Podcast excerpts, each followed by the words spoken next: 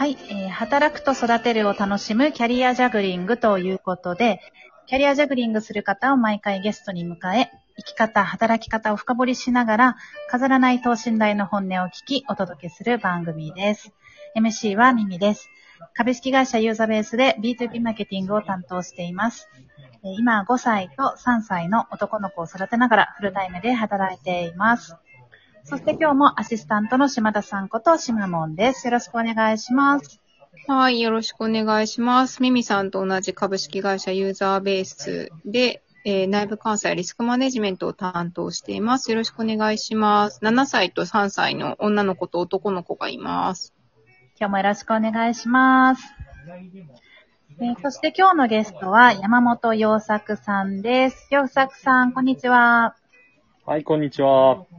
早速、洋作さん、自己紹介お願いします。はい。えーっと、株式会社ユーザーベースのフォーカス事業のインサイドセールスのリーダー兼、まあ、ターゲティングオーナーということをやっております。よろしくお願いします。子供は1歳9ヶ月の男の子が1人います。おー、大変な時期ですね。大変な時期です。あーこれがイヤイヤ期かというところが始まっております。早くもイヤイヤ期というパワーワードが出てまいりました。パワーワードですね。洋作さんといえば、こう、私マーケなので、比較的、こう、関わり自体は間接的には持っていて、むちゃくちゃ忙しいっていう噂だけは、よく耳にしますが、どうですか？本当に自分の仕事のスキルをもっと高めなくちゃいけないなって話ですから、もう本当忙しいです。何してるんですか？何してるっても変か。何か。まあ、そうですね。改めてなんか伝えて、インサイドセールスは、まあなんか、単純にまあ、とフィールドセールスに、えっ、と、今、はい。なんでしょう、商談、まあなんか受注可能性の高いお客様を、まあ、アサインする、配給するみたいなことをやってるっていうのを、まあ、まあ、マネジメントを一つやりながら、はい。えー、まあ、ターゲティングオーナーっていうのは、まあ、このフォーカス事業全体としてどういう顧客に価値を届けるのか、どういう企業様に価値を届けるかみたいなのを、の、まあ、最終、なんかまあ、オーナーみたいなことをやってます。あの、全体でやりながらやってるんですよ。うんみたいなことを担いつつ、うん。えーと、今やってることをちらちらと言うと、最近ちょっとこう採用の、を増やしていこうみたいな、人員を増やしていこうみたいなところがあるので、ちょっと週に10回ぐらい面接やってたりとか、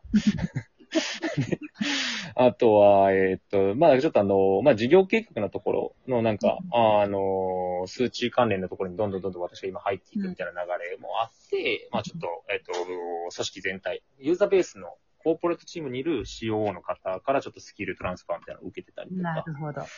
みたいなんとかをやりつつ、まあ、インザルセスは最終メンバーは、だから今10名ぐらいをマネジメントしてる形になります。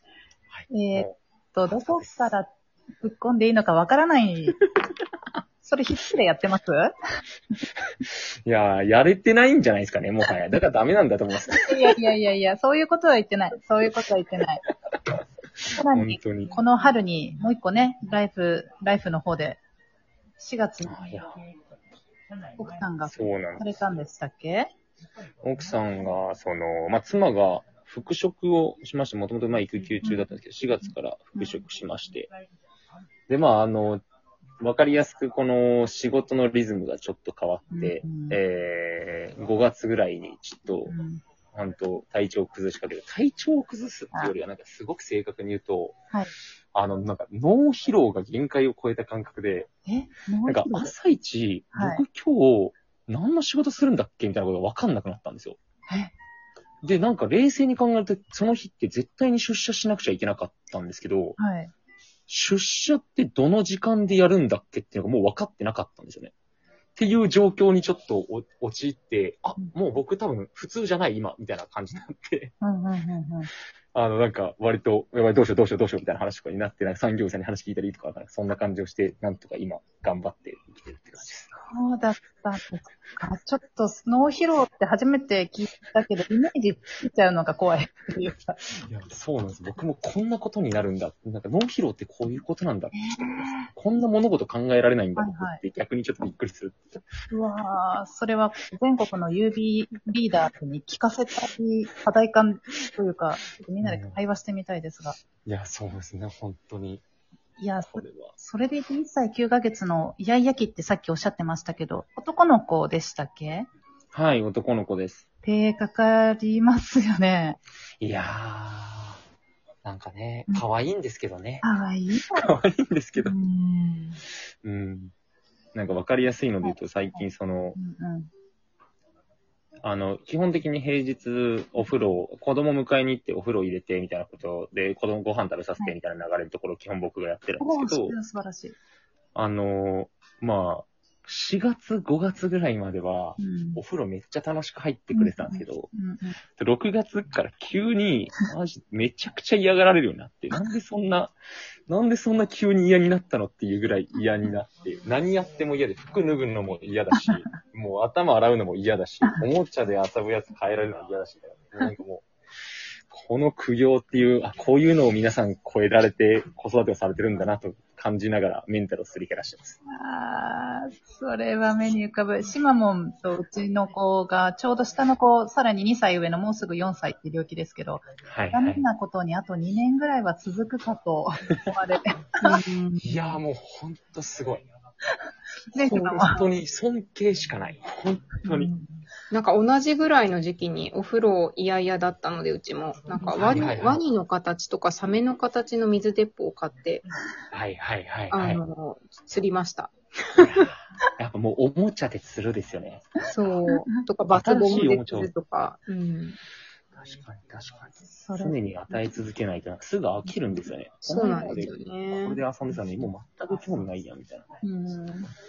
それ、シンプルにこう、4月に復職された奥さんとのこう、日々のこう、やりっぷりうんうんうん。大変じゃないですか。多分今もご出社してますよね。今オフィスですよね、今。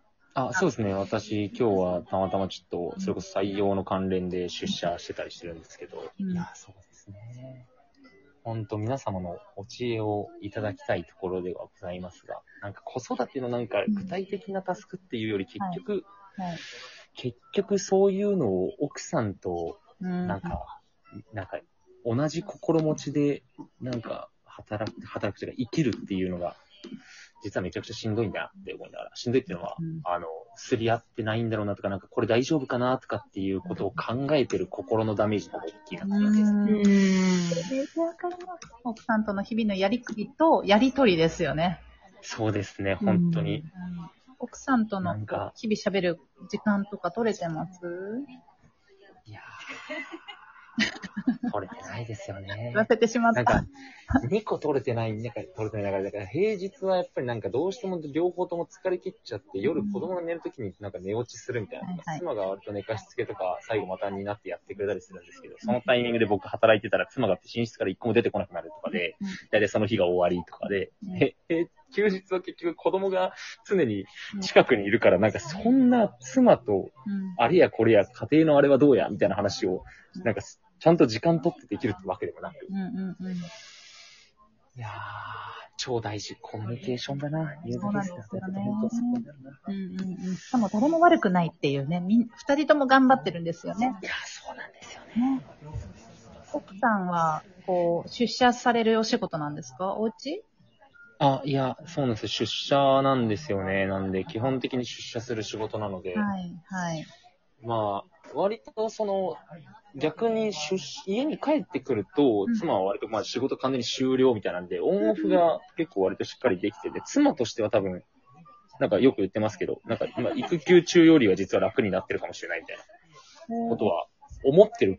今は言ってるんですけど僕には全然その感覚が全然伝わってきてなかったりするんで、なんか本当に？本当に？とかっていう思いながら、え、じゃあ、えこれ、これとかって嫌と思ってないみたいなことをめっちゃ考えながら、いつも生きてます。おおじいちゃんおばあちゃんは近くにいたりされるんですか？あー、いえ、結論で言うといないですね。えっ、と、私も妻も関西の出身なので、そっか、なんかあの方言が出ないので全然わかんなかったです。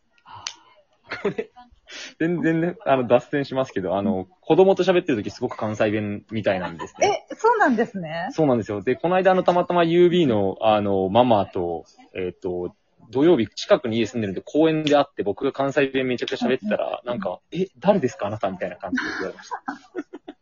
めちゃくちゃ関西弁です。はい、家では。てないからびっくりしました。えーすごい、全然もう思いっきり関西弁です。えー東京は最近出てきたんですか？脱線したまますいません。東京、いえ、私も6年ぐらいいるんですけど、で、まあ、もともとなんかちょっと関西にいる時からどうも標準、標準語でちらちら喋ったりもしたみたいなんですけど、なんか、はい。ちょっと変なやつですが、まあ、関西弁、実はめちゃくちゃ関西弁です。うんはい。洋作さん器用なんですね。器用なのか、使い分けられてないのかわかんないですけど。まあ、つまり分かったことは、こう、条件、山本家の条件はハードシングスがたくさんっていうことが分かりました。いやー、そうなんですかね。わかんないですけどね。まあなんかそれこそ、あの、絶対、うんあの、よくなる話ですけど、妻とかも多分、こうちよりも、よりハードな状況ってあるよねって多分思ってたりすると思うんで、うん。うん。そういうことを言い出すと切りなくなるんですよね。でもなんか、外注とかって考えたりしないんですか？いやもう本当、すごく考えてて、もう僕はもうすぐに、すぐ全部外注して、全部機械化したいってすぐ思っちゃうタイプの人間なんですけど、うん。まあ割と、そこら辺は実はそこまさに妻となんかちょいとは話してはなんかうまく噛み合わないなってところなんですけど、まあ多分妻としては、うん。こう、アルさんさっき言った自分もちゃんとやらないと、奥母としてやれること全部やれないと、みたいなことを多分理想像として持ったり多分するんだろうなとそう。ですでね。奥さんの気持ちも分かる。私はそっちタイプだったので、共感出てますね。まあでも奥さんとのコミュニケーションの時間、やっぱりいっぱい取っていく。私も自分自身にももう自戒を込めてですけど、そういうことになってくるね。でも子供からしてみたら、なんか余裕お、お父さんとお母さんがラブラブ仲いい方が安心して、うんうんその頑張ってる、なんかもうハードシングスに直面して頑張ってるっていうよりはいいかもしれないですね。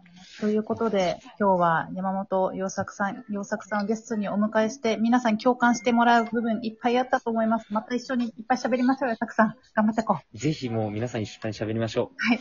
頑張りましょう。お忙しい中ありがとうございました。皆さん次回もお楽しみに。ありがとうございました。ありがとうございました。